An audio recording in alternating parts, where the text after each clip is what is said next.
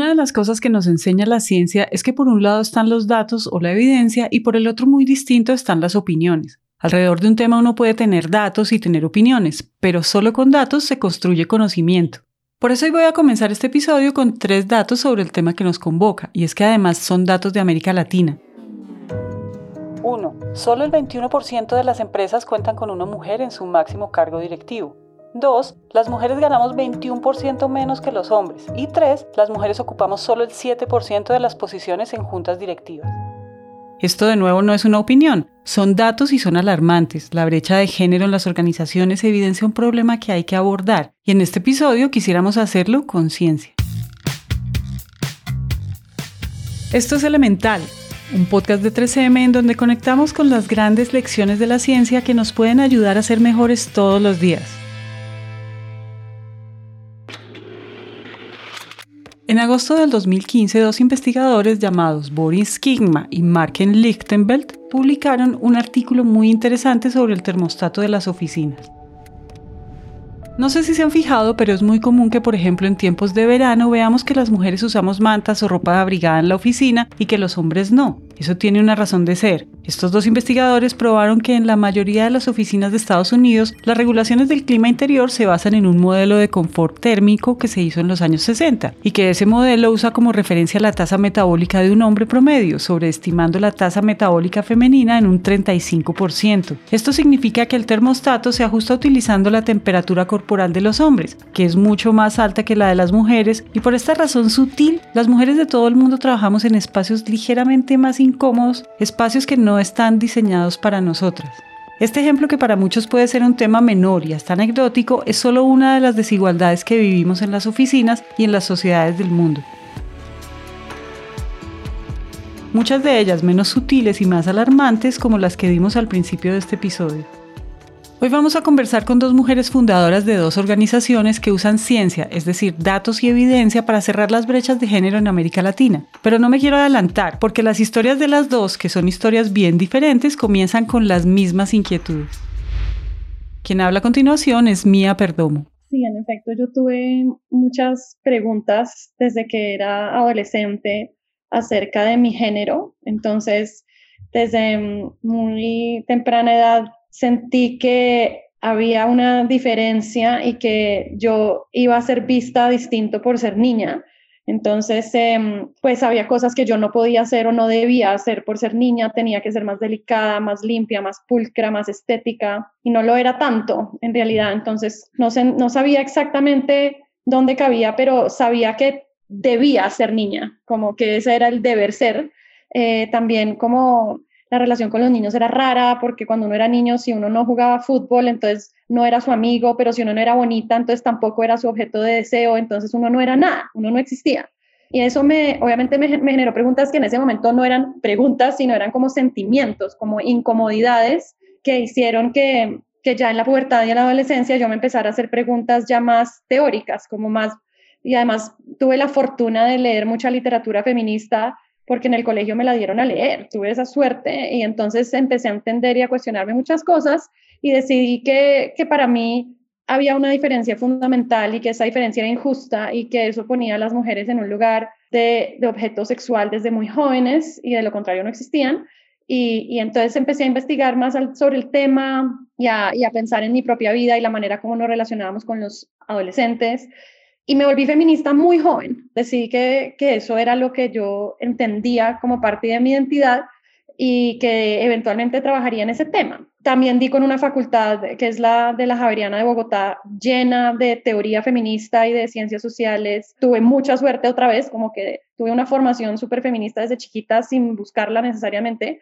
Y ellas terminaron de hacerme feminista ya teóricamente, como tengo todo el fundamento científico, para poder decir que soy feminista. Por otro lado, les presentamos a Susana Martínez. Algo interesante que me pasó de, de dónde sale esto es que encontré un diario en mi casa mi mamá me estaba diciendo, limpia tu cuarto, bota cosas, te voy a botar todo. Entonces un día me puse a limpiar mi cuarto y encontré un, cuadernito en el que yo escribía poemas, escribía cosas cuando tenía 14, 15 años, tenía fechas. Hablaba del segundo sexo, que son términos que usa Simón de Beauvoir. Encontré cosas muy fuertes, entonces me di cuenta que Eh, ya tenía ideas desde los 14 años, después de pronto se, se desaparecieron un poco durante mi, mi, mi, carrera y volvieron a surgir cuando, cuando empecé a hacer más investigación y empecé a ver las diferencias entre hombres y mujeres en ciertas áreas y después cuando hablé con las mujeres y también como investigadora empecé a sentir más allá de la investigación, yo tengo que hacer algo para ayudar a estas mujeres.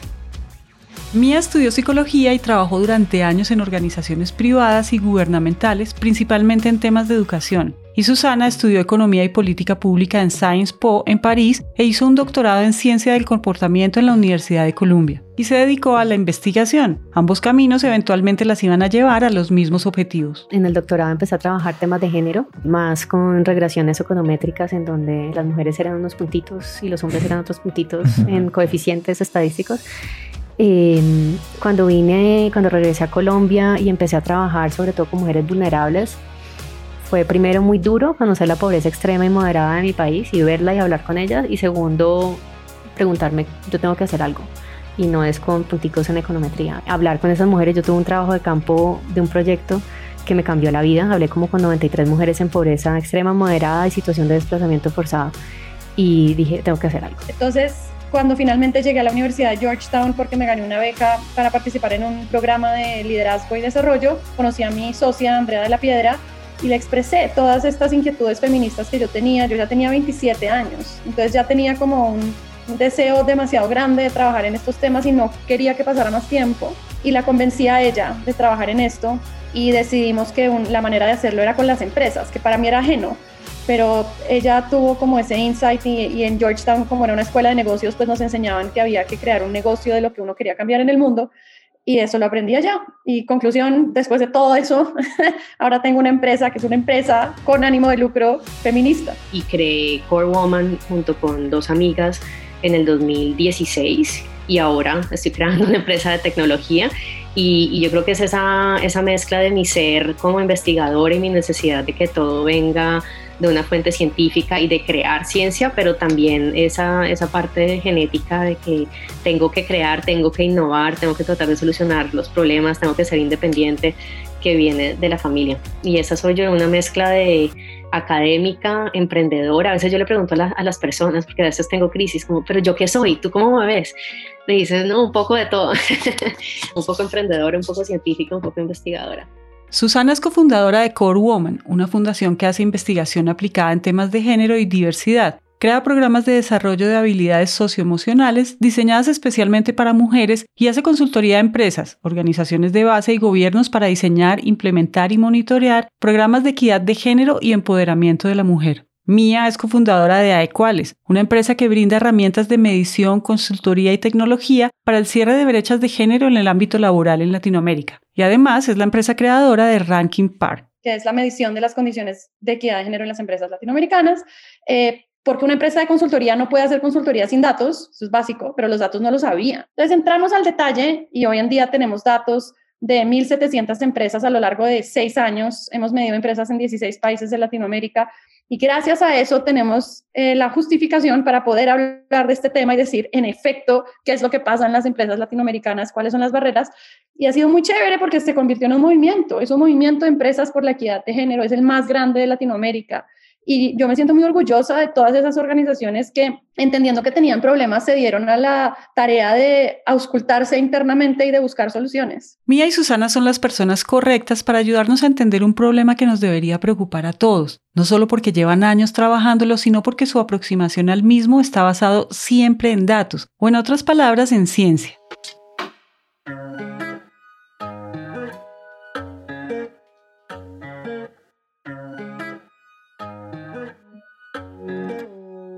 Pienso y soy investigadora en mi ser, o sea, yo, yo veo una noticia de COVID y empiezo a mostrar, a, pensar cuál es la muestra, cómo se calculó la muestra, eso tiene un sesgo, o sea, es parte de mi ser, pero yo soy insoportable, yo soy, yo soy la típica del chat que dice de dónde sale esa información y cuál es tu fuente y quién hizo ese estudio. Entonces, eh, estoy 100% contigo y de hecho es la razón por la cual se inventó la medición del ranking par, porque nosotros no queríamos simplemente hablar de la inequidad de género desde lo que habíamos leído en otros lados o desde nuestra propia experiencia, sino que queremos que esto siempre esté fundamentado en datos y en estudios. Entonces, la importancia de la ciencia es toda Y lo primero que uno hace en ciencia es entender el problema, ¿cierto? Y entender, y además hacer una medición rigurosa y, y periódica acerca de algo, de un fenómeno natural o de un fenómeno social, para poder entender cuáles son sus dinámicas recurrentes y luego buscar la causa de esas dinámicas recurrentes y luego ahí sí empezar a pensar cuál es la solución en caso de que haya un problema, porque la ciencia, pues en primer lugar, lo que hace es investigar, no necesariamente tiene una opinión.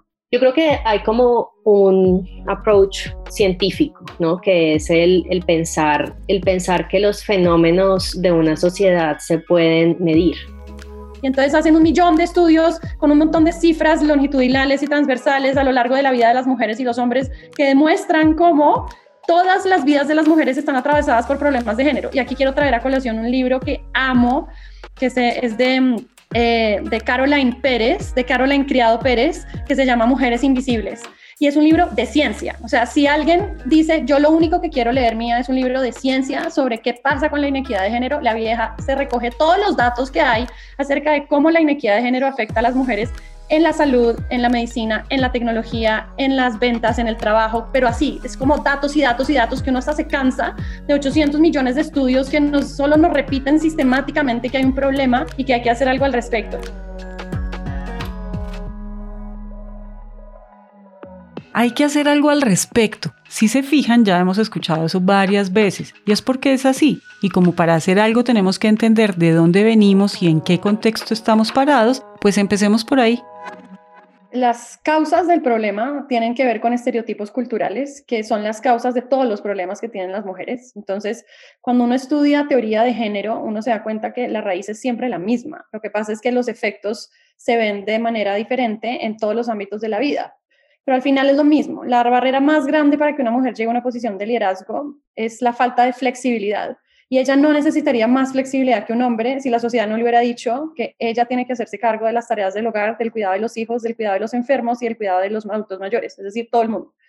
Entonces, ella se ve obligada a tener una carga desproporcionada que es tres veces más grande que la carga de los hombres y por ende ella se ve obligada a repartirse entre mil personas para cumplir con esas tareas y su trabajo y por ende muchas veces a renunciar a sus trabajos o a pedir más flexibilidad. Entonces, las empresas por este lado, que fueron construidas bajo un enfoque androcentrista, es decir, con el hombre en el centro, y con el hombre me refiero al hombre, no a los seres humanos, entonces ella no, nunca tuvo eso en consideración. Las empresas no fueron creadas para tener flexibilidad y para compaginar la vida y el trabajo. Las empresas fueron creadas para producir en un sistema capitalista. Esto entra en choque cuando las mujeres ingresan al mercado laboral porque tienen que hacer todo. Entonces ahí es cuando las empresas por primera vez se tienen que hacer la pregunta, que durante muchos años no se la hicieron, simplemente dejaron que eso se quedara así y las mujeres renunciaban y no llegaban a posiciones de liderazgo hasta que llegó un punto en que se dieron cuenta que tener mujeres era más rentable y además era productivo. Entonces, ¿cómo hacíamos para retener un buen talento femenino? Todo esto llega al punto en el que se proveen condiciones de flexibilidad en las empresas, empiezan a revisar las brechas salariales, se le pagaba y en lugares todavía se le paga menos a las mujeres. Había muchísimos estereotipos acerca de qué tipo de trabajos pueden hacer unas mujeres, cuáles no, porque una mujer no puede ser jefa y esas cosas de qué manera tener una jefa mujer, todo eso se llama patriarcado y eso está bien arraigado en la sociedad y en las empresas y cuando nos empezamos a hacer estas preguntas y empezamos a eliminar aquellas barreras es cuando las empresas entran en lo que nosotros llamamos el camino a la equidad. Este camino a la equidad, según nos contaron Mía y Susana, tiene tres grandes frentes de batalla, es decir, tres grandes causas. La primera es una área estructural. En una empresa puede ser la cultura escrita, puede ser la misión, la norma, los procedimientos de, contratación, de, eh, de, promoción. Entonces, ese es un aspecto que hay que trabajar para mm, promover la equidad de género. Lo primero que tenemos que hacer es recaudar datos, porque nosotros en general no sabemos cómo estamos en equidad de género en las empresas. Entonces, recaudar datos significa saber cuántos hombres y mujeres hay en toda la jerarquía de la organización, cuál es el nivel de su movilidad, es decir, en el tiempo, cuántos hombres y mujeres han ascendido, cuántas prácticas y políticas tenemos que propenden por la equidad de género y ahí es donde te respondo también qué cosas grandes hay que hacer. Hay que tener una política de diversidad para empezar, que es como la constitución que le dice a las demás empresas y a todos los actores de interés, esta es mi postura frente a la equidad de género y la diversidad, esperamos que esto se cumpla internamente y externamente, respetamos los derechos humanos, promovemos la no discriminación, tomamos este tipo de acciones para que eso se cumpla. Ese es tu primer disclaimer. Lo segundo es coger los datos que me diste y volverlos un plan de acción. Las empresas que no tienen un plan de acción no van a tener equidad de género, por más de que crean que no, pero es que mira la cantidad de mujeres que hay en esta empresa. Eso no importa, o sea, no importa en el fondo porque si no hay las prácticas y las políticas instaladas, esas mujeres se pueden ir de un día para otro o llega la pandemia y se tienen que ir porque no hay las prácticas para que ellas se puedan quedar y se tienen que hacer cargo de todo lo que la pandemia les obligó a hacerse cargo. Entonces, em, política de diversidad, plan de acción, un comité de género, así sean dos personas que estén cada Q revisando cómo vamos en género, dónde están las mujeres, qué necesitan, cómo estamos en términos de flexibilidad, cómo estamos en términos de paternidad. Este tema para mí es fundamental. ¿Cuál es el permiso que tienen los hombres en la organización para estar con sus hijos, para atender eh, actividades domésticas? Porque si eso no pasa, las mujeres van a seguir cargando con esto y no van a llegar a posiciones de liderazgo tampoco. Entonces, hay un montón de cosas que hay que hacer, pero yo diría como empezar por medirnos, saber, entender eh, y de ahí sacar una política y un plan de acción. Estos elementos estructurales, como acaban de escuchar, son importantísimos, sin embargo no son suficientes porque detrás hay otros obstáculos o factores propios de la cultura que son más difíciles de cambiar porque estamos hablando de los comportamientos de las personas. Y aquí viene todo lo que sabemos de behavioral science. O sea, los comportamientos de las personas no van a cambiar porque existe una ley, porque se cambie el alcantarillado, porque la empresa diga viva la equidad de género. No, hay que trabajar los comportamientos. Los sesgos inconscientes son algo muy, muy difícil difícil de cambiar y en las organizaciones, en las empresas, siempre salen a lucir este tema de los sesgos inconscientes. Vemos a las mujeres de forma diferente, creemos que son menos capaces, les pedimos eh, que sean mucho más preparadas que los hombres. A las, y de esto, cada, cada idea que doy es un paper diferente.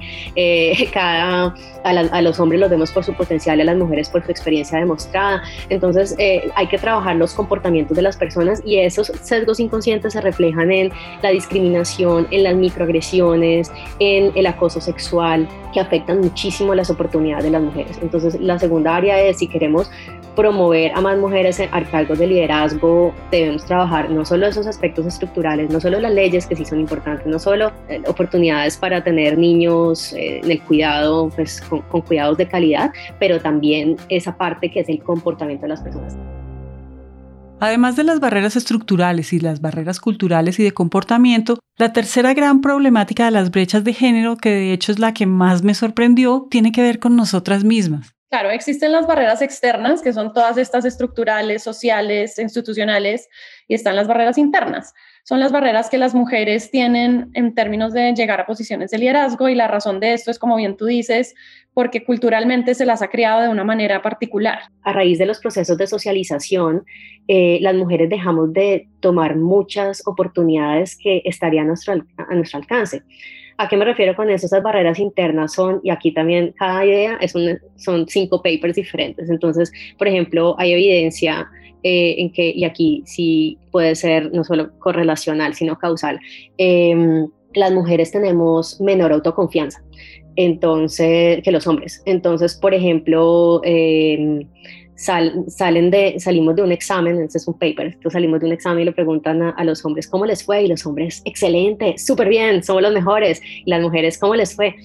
No, súper mal, no me siento bien, la pregunta número 13 y resulta que los hombres estaban sobrevalorándose y las mujeres estaban subvalorándose. Entonces, ese es un ejemplo de, la falta de autoconfianza, pero se vuelve algo como una profecía autorrealizada, porque la autoconfianza permite que, tomen, que, que más hombres apliquen a, a posiciones así se sientan que no están listos. Hay otro estudio, por ejemplo, que muestra que en una convocatoria de trabajo los hombres aplican a la convocatoria si eh, tienen el 70% de los requerimientos y las mujeres si tienen el 100% de los requerimientos. Entonces, esa brecha de autoconfianza que empieza, de hecho, a los 13 años, eh, limita muchísimo las oportunidades que tenemos las mujeres y no es que sea culpa nuestra, ojo, yo no estoy culpando a nadie, es proceso de socialización. De hecho, hay estudios, nosotros también trabajamos en temas educativos, empieza a los 13 años. Ese es un ejemplo de, de, las barreras internas. También hay documentadas y con estudios sobre las diferencias en la comunicación, el uso de muletilla. Las mujeres tendemos a decir mucho perdón, perdón, cómo,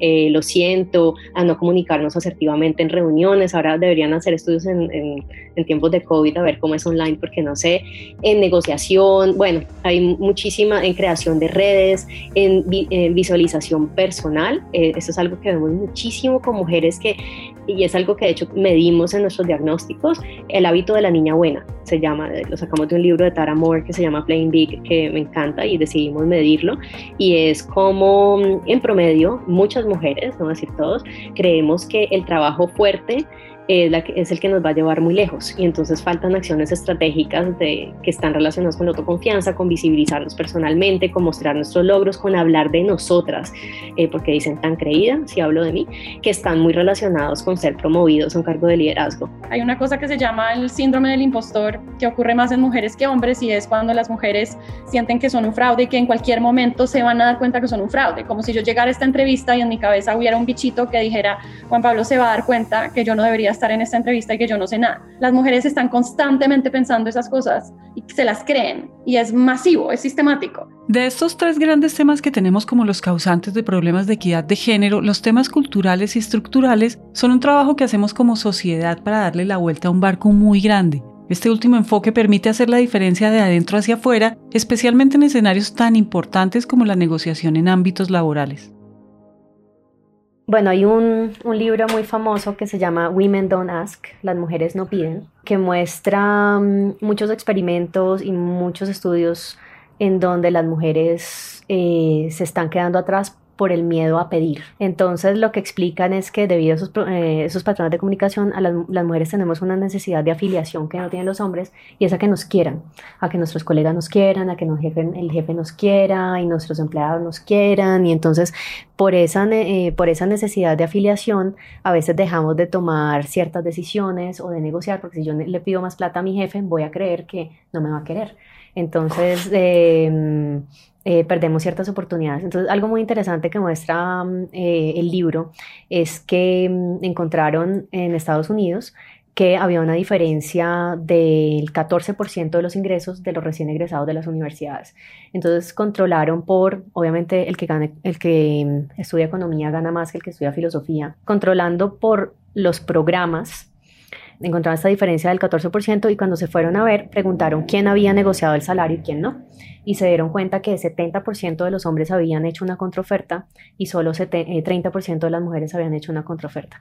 Entonces encontraron que la diferencia, ese 14%, se explicaba en su mayoría por que los hombres se habían negociado y las mujeres no. Y lo más interesante es que una vez uno llega a esa etapa de, de negociación de un proyecto final, que ya, ya es, un tema de, de, algunos números, pero que te van a asignar un proyecto, o que tienes un trabajo y ya te ofrecieron el trabajo, no te van a decir que no. El peor de los casos es que te digan que no a tu, a, tu contraoferta, pero no a la oportunidad. Aquí como mujer quiero aclarar algo.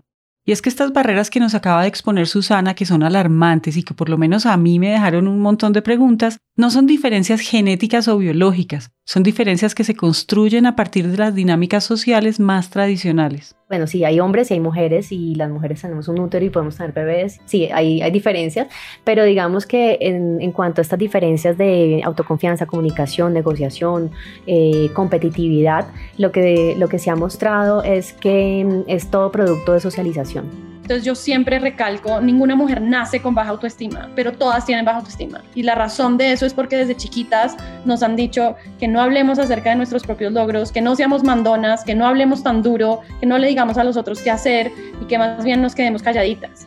Y eso lo que hace es que cuando una mujer es adulta, ella no se siente cómoda diciéndole a otras personas qué hacer y de ser líder, ser jefa, y hablar de sí misma. Algo muy fuerte, por ejemplo, en cuanto a los roles del, del, hogar es los juguetes con los que interactuamos desde chiquitos. Entonces, por ejemplo, hay unos estudios súper interesantes sobre Lego. Entonces, cómo los niños que juegan más Lego desarrollan habilidades psicomotoras más rápido. Entonces, si a nosotros nos pueden jugar muñecas y a los niños los pueden jugar Lego, tienen habilidades psicomotoras eh, más desarrolladas, no porque sean hombres, sino porque jugaron Lego. Y entonces las niñas estamos jugando a hacer a la mamá. Ahorita las Barbies tienen, hay la Barbie abogada y no sé qué inventaron cosas para empoderar a las niñas, pero en mi época estábamos jugando a hacer a la mamá, a casarse y el Ken. Empezamos ahí, no nos damos cuenta y eso sigue y sigue y sigue durante nuestra vida. Eh, por ejemplo, a las niñas... Em, yo me acuerdo, yo desde chiquita fui muy fuerte y muy, eh, tenía opiniones políticas y, a mí me decían Mafalda por eso. Y tuve una mamá que me empoderaba mucho, pero en mi colegio eh, católico de monjas muchas veces me decían, ay, tan mandoncita, o la, la familia de mi papá, tan mandoncita.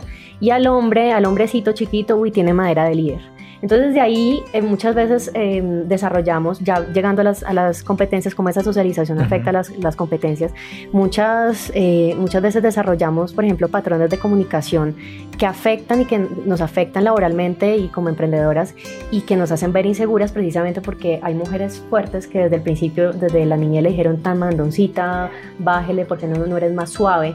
Entonces una mujer dura lo que va a hacer es tratar de suavizarse eh, con ciertos patrones de comunicación. Entonces, por ejemplo, nosotros tenemos eh, un estudio que pues que, que, hicimos para el desarrollo de un currículum de un proyecto que tenemos con el Servicio de Empleo. Por ejemplo, tenemos evidencia de estudios lingüísticos en donde se muestra que, por ejemplo, las mujeres usan más diminutivos que los hombres. Y algo que a mí ya, pues cuando uno empieza a ver esto, yo digo la, la píldora de la Matrix, uno lo empieza a ver eh, muy, muy, muy claramente. Las mujeres muchas veces empezamos con frases que denotan inseguridad o incertidumbre. Entonces, cuando ustedes escuchan una mujer empezar en una reunión, yo no soy una experta, pero quizás deberíamos hacer tal.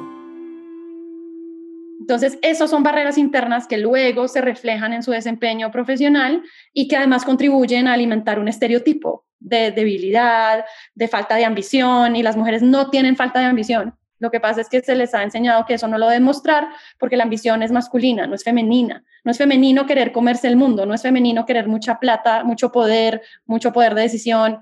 Entonces ahí es donde las mujeres prefieren no decir mucho. A medida que entendemos las causas de los problemas, tenemos ideas de cómo abordarlos. Hasta ahora hemos hablado de esas cosas que podemos hacer desde las políticas o desde lo estructural y desde las habilidades blandas que podemos formar en mujeres para derribar esas barreras internas que mencionamos. Sin embargo, hay un tema adicional que aumenta esas brechas y tiene que ver con vocación, tiene que ver con esas carreras que la mayoría de las mujeres no están estudiando. Hay un estudio eh, muy interesante del World Economic Forum que muestra cuáles son los trabajos que se van a crear y que se van a destruir en los próximos 5, 10, 15 y 20 años. Y, la, mayor, la mayor parte de los trabajos eh, están concentrados en codificación, eh, robótica, biotecnología y Big Data, Analytics. Y esas son áreas que son 80, 90, 95% hombres. Muy pocas mujeres están estudiando programas de ciencias, matemáticas, ingenierías y esos son los programas que más vacantes van a tener en el futuro. Entonces, si no hacemos, si no hacemos algo eh, para motivar a las niñas desde chiquitas a estudiar matemáticas y si no entendemos el problema desde, desde la educación básica, este problema va a seguir creciendo y lo que vamos a tener en 20 años es un desempleo femenino altísimo del que no queremos, que no queremos mirar porque es que no, no es una prioridad la equidad de género. Al respecto, el reporte del estado de la ciencia que publicamos todos los años desde 3M evidencia este problema. Según el informe, la cuarta razón por la cual las jóvenes se desaniman a estudiar programas relacionados con ciencia y tecnología es el género, lo cual evidentemente va a significar nuevas brechas en el largo plazo. Ahora hablemos de algo más y es, ¿por qué hacerlo? Buscamos un mundo con empresas más diversas porque creemos profundamente que ese es un mundo mejor, que es un mundo más justo y más igualitario, y la verdad eso debería ser suficiente, pero hay más. También hay evidencia de que una empresa más diversa es una empresa más competitiva y más rentable. En Estados Unidos y en Europa empezaron a buscar qué pasaba cuando las mujeres ingresaban a las organizaciones, cuando llegaban a posiciones de liderazgo, y se empezaron a dar cuenta que las empresas que tenían mujeres en posiciones de liderazgo eran más rentables que las que no tenían. Y hubo algunos estudios, eso se fue difundiendo. Hoy en día hay muchísimos estudios y hay estudios sobre los estudios para saber qué, qué pasa. Y la explicación está básicamente en que cuando se aportan distintas perspectivas a la solución de un problema, eso hace que más fácilmente se solucione un problema. Entonces, si hay distintas perspectivas de la vida en una mesa, se tienen en cuenta consideraciones que antes no se habían tenido. Si en una mesa solamente hay hombres blancos heterosexuales, que es lo que ha pasado históricamente en las grandes empresas del mundo, entonces eso hace que siempre los problemas se solucionen desde una misma óptica, desde una misma experiencia de vida.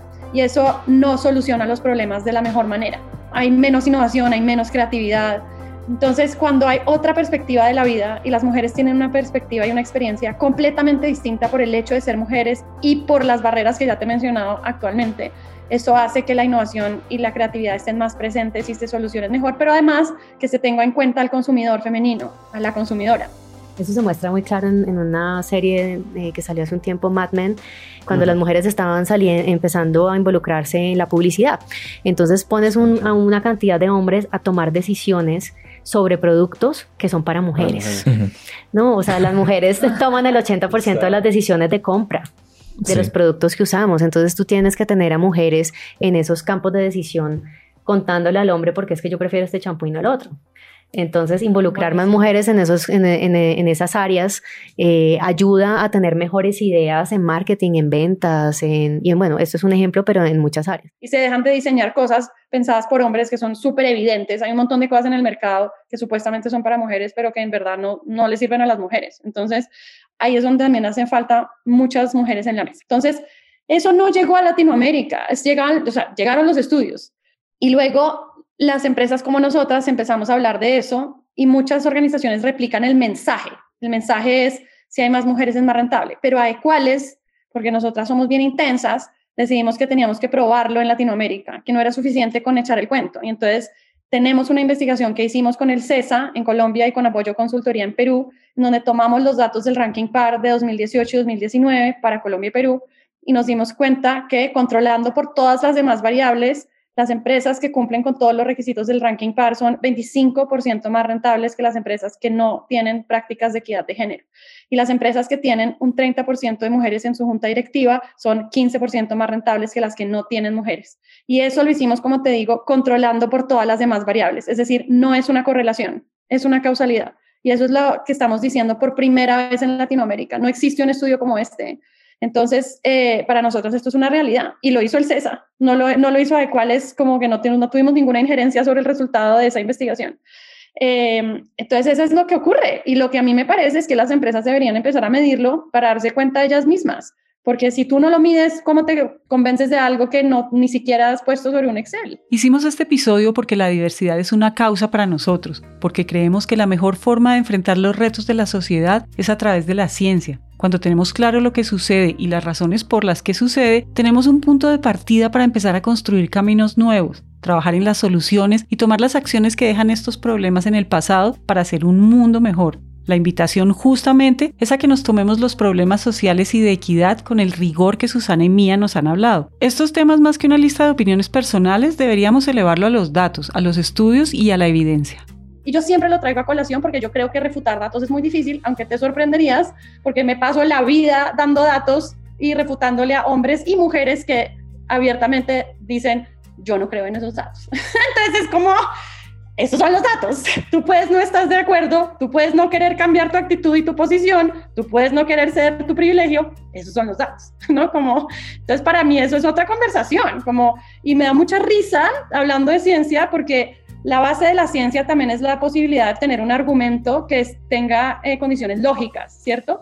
Y los argumentos que tengo a veces con algunas personas me sacan de quicio y qué pena por ser tan franca, pero yo traigo datos a colación y la respuesta es, esa no fue mi experiencia eso no es una respuesta. Tu experiencia no es un estudio científico generalizable. Entonces, también de verdad me gustaría que eleváramos el debate. Como yo me encantan los debates de altura y donde además alguien trae a colación otro estudio que yo no he leído, que puede refutar algo que yo estoy diciendo y que además tiene una argumentación lógica. Eso es fantástico. Eso enriquece el debate, la, la investigación, mi trabajo pero cuando las personas se dedican a refutarle no solo a mí, sino a cualquier persona que hable este tema sobre, a mí no me pasó eso porque mi mamá no me mandó a lavar platos, es como, pues eso no tiene nada que ver con nada, ¿sabes? Como eso no nos ayuda, eso no construye ciencia, no construye conocimiento, eh, más bien hagamos un estudio sobre cuántas personas tuvieron la misma experiencia que tú para saber si eso tiene alguna relevancia. Básicamente algo importante es tomémonos este tema en serio como nos tomamos cualquier otro tema de negocio o de investigación. Entonces, si hay una empresa o una institución cualquiera que quiere trabajar en equidad de género, tiene que darse a la tarea de investigar qué está pasando y tiene que darse a la tarea de tener indicadores y metas para hacer algo diferente, para lograr un cambio. Esto no es una cuestión de actitud, de no, entonces ahora decidimos que todos somos eh, LGBT friendly, gay friendly y, además apoyamos a las mujeres. Y entonces ya, eh, lo que me dicen a mí, no, eso es cultura, no, claro que es cultura, pero yo quiero verlo en números, quiero verlo en números, en impacto, en metas, en indicadores, entonces para mí el mensaje es ese, y además quiero verlo en presupuestos, una empresa que tiene presupuesto y no invierte en equidad de género es una empresa que no se lo está tomando en serio. Porque hay cosas que pueden hacer solas y cosas que no, que les toca pedirle a alguien que sepa que lo haga, precisamente por lo que acabamos de hablar. Entonces, eh, para mí ese sería un mensaje importante final.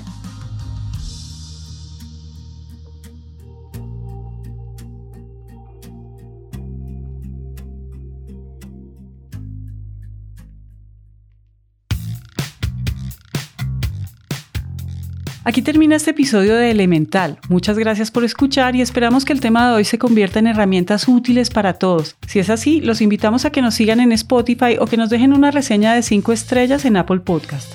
A Susana Martínez y a Mía Perdomo les damos las gracias por conversar con nosotros y por compartir sus experiencias. Este episodio de Elemental fue dirigido, producido y editado por Juan Pablo Ramírez, el diseño de sonido por Juan Diego Bernal, revisión bibliográfica por David Guarín y el trabajo gráfico es realizado por Luisa Ríos. Y en la locución estoy yo, Margarita Calle. Elemental es una coproducción de 3M Latinoamérica y Naranja Media. Muchas gracias por escucharnos y nos vemos en el próximo episodio.